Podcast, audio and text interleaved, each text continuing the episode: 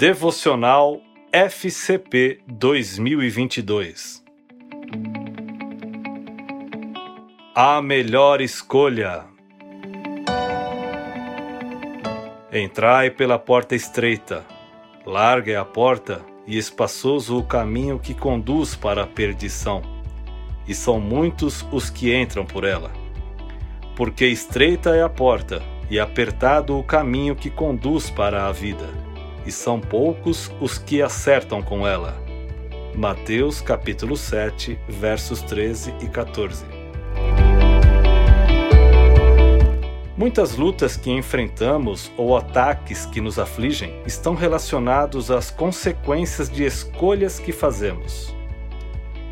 Quando Jesus está falando sobre as duas portas, ele está no Sermão do Monte, onde justamente nos ensina os valores do reino.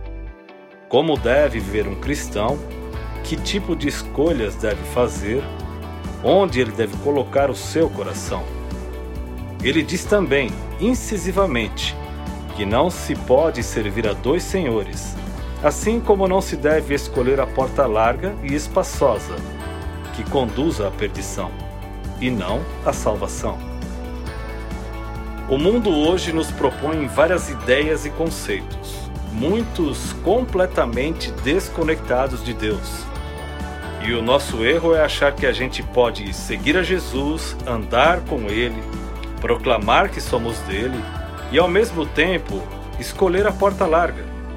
A ideia mais recente, o conceito moderno, o princípio contextualizado das Escrituras ao mundo em que a gente vive hoje. Isso é tão presente em nós. Todo dia a gente faz algum tipo de escolha desse tipo, seja na forma de trabalhar, negociar, de nos relacionarmos, de prestarmos contas. Todo dia a gente tem que escolher a porta estreita, apertada, que conduz para a vida ou a porta larga, a que passa tudo, a que todo mundo aceita e adora, mas nos distancia dos planos dele para as nossas vidas. Devemos escolher sempre o caminho que vai de encontro aos valores do reino de Deus Geralmente é um caminho aparentemente mais difícil, longo e estreito, mas nos conduzirá sempre à vontade de Deus para as nossas vidas.